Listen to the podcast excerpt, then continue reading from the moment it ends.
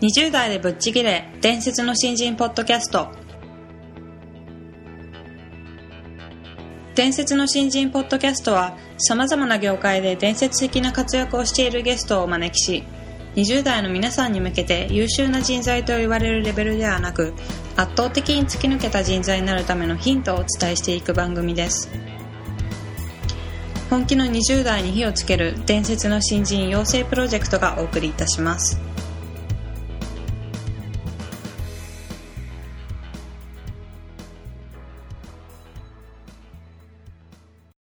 さんこんにちは。20代でぶっちぎれ伝説の新人ポッドキャストへようこそ。ナビゲーターの戸谷香奈です。伝説の新人養成プロジェクト小宮です。よろしくお願いします。よろしくお願いします。え今回森喜弘さんをお迎えした3回目の回になりますね、今回はあのー伝え方というテーマでお話ししていただこうと思うんですけども、あの森さんは元 NHK アナウンサーということでうん。非常に楽しみですね、まあ、プロだからね。そうですよね、うんうん。はい、ではいろいろ伺っていきたいと思いますのでね。はい。よろしくお願いしまます。では森さん今回もどうぞよろしくお願いします、しくお願いします。えー本日は伝え方が違うというテーマでお話ししていただこうと思うんですけどもあの森さんは NHK のアナウンサーということもあってかなりこう伝えるっていうお仕事をされてきたと思うんですけども、はいはい。まあ、そういうことを通しておあのおそらくそういう伝えるどうやったらうまく伝えられるかっていうコツみたいなのを掴んできたかと思うんですが、えー、とそういったことに関してちょっと、まあ、伝えるっていうのはこういうことだよっていうお話をしていただければと思うんですが。はい、わかりました。はいえーっと、もう伝えるとかっていう話でめちゃくちゃこう範囲が広いじゃないそうですすよね。今から10時間ぐらい話ですか？僕先に入っていいですか？じゃあちょっと本当にこう、例えば新人君たち、若い子たちにどういうことが大切なのかっていうと、はい。うんもうテクニックとかスキルじゃないんですよね、はっきうり言って。そうなんですそうそうそう。うん。あと、テクニック、スキルであとなんとかなるとか、はい。あと本番だけきっちりやれば、はい。本番に向けて練習すればなんとかなるっていう意識はもう捨てた方がいいと。うんああなるほど。そう、はい。プロとアマチュアの違いって多分そこだと思うんですよね。うーん常日頃から、まあ、24時間とは言いませんけれども、は人と話をしてる時も、ううんんプレゼンの練習、うん。はい。うんネゴシエーションの練習ノミニケーションの練習うん。ファシリテーションの練習もうそういうふうに考えながらはい。やってるかどうかなんですね、はい。でそこがまず一番大事かな。っていう、はい。うん。だからかしこまってなんか机に向かって、はい。うん、話すそのテクニックとかスキルとか、はい。そういうことをきっちり学ぶのもいいんですけれども、はい。やっぱり一番大事なのは日常なんですよね。うーん。日常の中でいろいろまあおそらく前もお話あったかと思うんですけど、はい。こう人と話してる時に実はインタビューの練習をそうそうこっそそうそう。そうりしてるみみたいなことですよね。そう。あとこうやって話してる時にもはい。例えば自分でカセットテープに入れるとか、うーん。うん、して反省してみるとかね。ですごい素敵な人の話し方だなと思う人は、はい。うん、それを録音させてもらう。こうんっそり、うん。ん、その普段のそのやっぱ勉強というか普段にどれだけ意識してやるかっていうのが一番大きいんじゃないかなっていう,、うん。うーんっていう思うんですよ、はい。でまあ一つ言いますとね、はい。あの普段からどれだけ意識してできるかっていうところ、うん。だから我々アナウンサーっていうのは普段の積み重ねが本番出るんだっていうね。うーんなるほど。そう、はい。普段をきちんとやってない限りははい。本番うまくいかないっていうね、まあそれはそうですよね。そうアマチュアの皆さんはうん。本番俺120%の力が出るとかね、うん。今日は奇跡が起きるかもしれない。起きないっつってうん。プロは何かっていうと本番は70%の力が出ればいいっていう70%そうそう100%は無理だっていう、うん。70%今日出れば成功だなっていう。当然100%目指すんですけどね、はい。というような感じで普段からいろいろこう意識して鍛えていくっていう。うん。だから人に会う時にも例えば、えー素敵だなと思う話し方をする人がいて、はい。今日会えると思ったらそれを例えばマイクロカセットテープに入れといてはい。うん何が素敵なのかっていうことをやっぱりきちんと、ううん、自分で自覚するっていうかうん。理解することが必要ですよね、そうだから我々はそういう人がいるとやっぱり録音しましたし、はい。うん、ダメな自分の話し方も録音されましたし、はい。うん、それでリライトさせられてうん。耳と目で自覚させられたんですよね、うーん。そうやってやっぱ鍛えていくわけですよ、なるほでさらにあこの人うまいな伝え方がっていう時には、はその人と同じ原稿を書いて同じに喋るんですね。うん。どああそうすると「そうなんだ。あやば間がないや」とかね。あはい。あこの方ってすっごいスピードで話してるんだけどすっごく間で調整してるうん。例えば久米宏さんね。うん当時の「ニュースステーション」なんかはやっぱりめちゃくちゃ速いんですね久米さんっていうの。ははい。でも早く聞こえないんですよ。だからすごく微妙な間と緩急で、はい。はいうん、ニュースを伝えていたりとかね。なるほど、うんそういうことやってること。で例えばそう録音するのも一つなんですけど、まあ今日会うんだったら、はい。例えば人に会う時に今日はじゃあポイントをうまく絞って、うん。そういう話し方をしてみようとかね。はい。で今日お話したいポイントが3つございましてねっていうことをいきなり言ってみると、うん。はい。あ今まで俺前置きが長くてそういうこと言えなかったな、う。ん。はい。話したいことを自分の話したいように話してたな。っていうね、うん。うん、ということをきっちりやる。で一番やってほしいのは何かっていうと、はい。一文を短くですよね、うん。あの若い子とか、まあ、一般の人にすごく多いのは何かっていうと、はい。逆説詞を順説に使う人なんですよね何々ですけれども、はいはい何々ですがって言っあて、うん、本当は逆説じゃないですか、はい。それを順説に使っていくんですねこれがすっごく話が長くて間がうんかったるいんですよ。すごい私のこと言われて。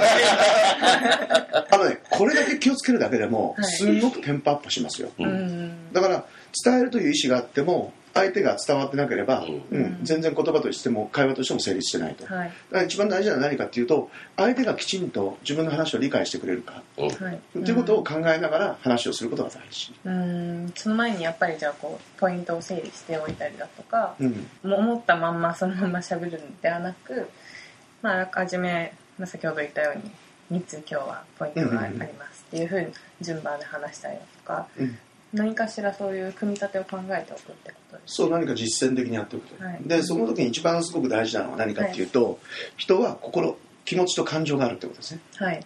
うん。うん、だからきちんと今日なんか話をすればいいじゃなくてはい。やっぱり気持ちよく聞いてくれるように話をしなきゃいけないっていう、うん。そうですね。ここがね難しいだから冒頭にも言ったように、はい。テクニックとかそういうものを学んではい。やればできるかっていうとそれにはうん。心気持ちが入ってないわけですよ、はい。うん。大事なのは何かっていうと相手が気持ちよく聞いてくれるかどうかっていう。うんそのためにポイントを最初3つ言ったりとかね。はい。だらだら言わなかったら、ね、あ3つあるんだって聞く構えができて聞けるじゃないですか、うん。そうですね。気持ちいいですよね。うん。そう。で一文を短くする。はい。逆説を順説のように使わない。っていうとあ主語と実語をねなるべく短くするとその間をね、うん。うん、そうするとなんかリズムがあって聞けるじゃないですか、うん。はい。うん。うん、だからすごく気持ちいいよっつって。なるほど。うん、だから伝えてても伝わらないっていうのはそういうことがきちんとできてない。相手をいかに心地よくさして話を聞くかっていう。なるほど。するか。するか。相手のことを常に考えながら喋るってことですそうそうそう、うん。でそのためには一番大事なのは何かっていうと僕らアナウンサーでは呼吸だよっていう。うん呼吸ですか。呼吸。はい相手が呼吸苦しくなならないようにうん。おしゃべりしなさいっていう。うーんなるほど。ううん。んそうなると一番大事なのが間だったりとか、うんはい。うん。自分がもう理解してるからどんどんどんどん話をするんだけど、はい。相手本当に今の分かったかなとかね。あの常に自分が一方的に話すんではなく相手の様子をちょっと見ながら。そうそうそうそうそうそうそう。マーケティングしながら。うんなかなか高度な技術だなと思うんですけど。もうでも単語一つもそうですね。そうですよね、うん。コードも何もはい。いまだに迷うもんね、ああそうですか。うん。難しいでやっぱり人に伝えるって、はい。一番難しい作業ですよね。難しいですよね。難しいですね。だって共通は日本語がお互い喋れるだけだから、うんすっごい広いじゃないですか、うん。そうですね。うん。うん。だってもう僕目の当たりにしたんですけど、はい。60ぐらいのおじいちゃんにはい。20代ぐらいのやつがアジェンダとかねそういうの使いながら喋ってるんですよ、うん。分かんねえだろと。なるほど。じゃあ今日のアジェンダをちょっと最初にまずお伝えしますので、うん。分かんねえだろう、うん。あだから我々が共通理解してるのはきっと日本語で喋るよねっていうぐらいですよ。あはい。じゃあその日本語の中で何を使うかっていうのはやっぱり相手のこと考えないと使えないじゃん、うん。ああなるほどはい。だからねだから伝えると伝わるにはすんごく距離があるんですね。そうですよね。ううん。んだからアナウンサーという仕事がお金もらって成立するんだよ、うん。なるほど。うん。だって誰もでできればね。確かにそうですよね。そうそうそうそう、ん。給料もらう必要ないじゃないですか、確かに。うん。うん。ある意味給料をもらってできる、まあ、プロフェッショナルとはい。いうんで職業として成立してるっていうのはそういうことだよね。それはそうですよね。そうそうそう、ん。それをやっぱだんだんだんだん経験積んでくるアナウンサーはまあその営業マンもそうだと思うんですけど、うん。はい。瞬時にあここではこういう話をしようとかね、うん。いきなり結論から入ってもダメだなとか、うん。はい。前置き長くしようとかね。いや今日はもう言わない方がいいな。世間話だけで終わろうとかね。それはやっぱ経験積んでいっていくじゃない、うん。それは相手が人間だから、うん。だから人間ということとまあ、うん、すごく幅広い範囲だからね、うん。それも経験積んでテクニックとかそういうもんじゃないっていう。うん。そう森さん今でもそういう練習とかってされてるんですか？今はさすがにもうテープ取らなくなったんですけど、はい。うん、でも、うん、反省は毎日してますよね。あそうなんです。人と会う時間も大切だけど、ん。自分一人でこうなんか反省したりいろいろ考えたりする時間も重要ってことですそうそうそうだから伝える伝わるってやっぱり反省のやっぱ時間が多いんじゃないですかプロは、ああそうなんです、うん、練習の時間も圧倒的に多いし、うん。やっぱ反省して、うん、次に生かすっていうだから金ちゃんなんかは僕西山浩二さんってあの良い子悪い子普通の子、まあ、新人の子たちは分かんないかもしれないけど、うん西山浩二さんといろいろ話をする機会があるので、はい。金ちゃんの場合も番組終わるじゃないですか。昔は本当にもう30杯40杯の番組やってたの視聴率、うん。番組終わって本番終わって10分後には次の週のリハーサルなんですよ。次の週の。もうリハーサル、で西山浩二さんは、はい。あれだけ金ちゃんのところに唯一住み込んだ男なんですけどーはい金ちゃんと飯食い行ったの焼肉は1回だけです。うんもう稽古稽古稽古、ああすごいですうん。うん。笑いは全部間とか全部そう稽古の賜物だ、うん。アドリブなんかじゃない、う。んあそうなんですか、うん。だから影の努力が見えないってことは自然に普通にやっちゃってるみたいな、うん。それはもうプロ極意、まあそうですよね。そうそうそうそうん。なんか私も音楽ちょっとやってましたけど、音楽家もやっぱりそうですよね。こう苦労が見えなくて本当に楽しそうに弾いてるのだけ見える人がやっぱりプロフェッショナそうだねルだなっていうのは。あこの人天才かもっていうね、うん全然天才じゃゃないんだよね。そうですよね。そう、ん。すんごい努力してんだよね、うん。そこはやっぱ究極のプロなのね。そうです。そこ目指したいです。ね。皆さんも一緒に目指しましょう、そうですね。頑張っていきましょう。はい、はい、ありがとうございます。じゃあ貴重なお話ありがとうございました、はいありがとうございましたあの本当にアナウンサーらしいというか森さんならではのお話を聞けたんじゃないかなと今回思うんですけどもすごくなんかプロフェッショナルっていう話を聞けたんじゃないかなと思いまして、やっぱりこう何かを極めたいと思ったら常日頃そのことを考えてうん。行動していくべきなんだなっていうのはすごくありがたいお話でしたね。そうですね、やっぱりあの、まあ、森さんなので特にこう、言葉で伝えるはい。っていうところにすごく特化されてたように思いますけど、はい。あのープロだから練習してるっていうのはあるんだけど、はい。やっぱり普段から何かものを伝える時とかにはい。相手の反応を見る癖だったり、うん。きちんと伝わってるのか確認するとか、はい。あのーやもするとちゃんと録音して自分のを聞いてみるとか、はい。そういうことってこうやっぱ積み重ねていく中で今苦手な人も上手くなるんだと思うんですよね。うんなのでこうプロがずっと練習して、はい。本番が70%で一等したりするじゃないですか。ですね。それでも十分なんだっていうぐらい練習するっていうのが、はい。いはい。やすごく印象的ですよね、そうですね、うん、伝えるって、はい。言葉だけじゃなくて、はい。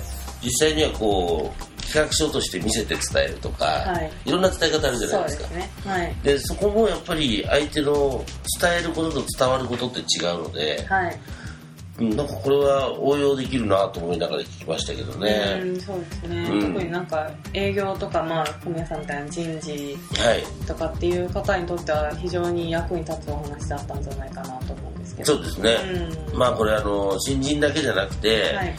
伝えるっていうのはもうこれ永遠のテーマですよね。あの非常に難しい。うん、もういろんなシチュエーションがあるし、はい。その時間どんなこれだけの時間で伝えなきゃいけないとか、相手が全然詳しくない、はい。関係性のない人に伝えなきゃいけないとか、そういうの全部状況変わるんで、はい、そういう意味ではこれ一個一個真剣に考えながら伝え方が上手くなろうとするっていうのは、はい。そう思いながらこう進めていかないと上手くならないよね。うん、まあそうですね。うん。うんこれはもう皆さんと一緒に頑張っていきたいですねここは。そうですね、はい。私も含めて本当に頑張らなきゃいうん。けないなと思うあのテーマなので。そうですね。はい、頑張っていきましょう。はいお願いします、はい。ありがとうございました。ありがとうございます。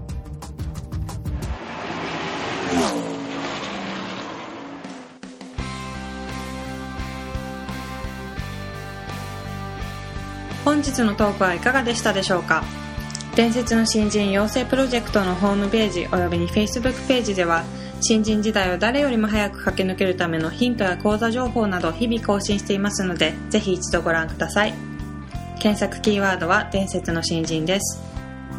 また集英社より出版されている伝説の新人20代でチャンスをつかみ突き抜ける人の10の違いでは20代のうちから身につけておくべき習慣について分かりやすく解説しています。ぜひ皆さんも突き抜けるための思考や行動習慣を新人時代の今にこそ自分のものにしていってくださいこの番組は伝説の新人養成プロジェクトの提供でお送りしました。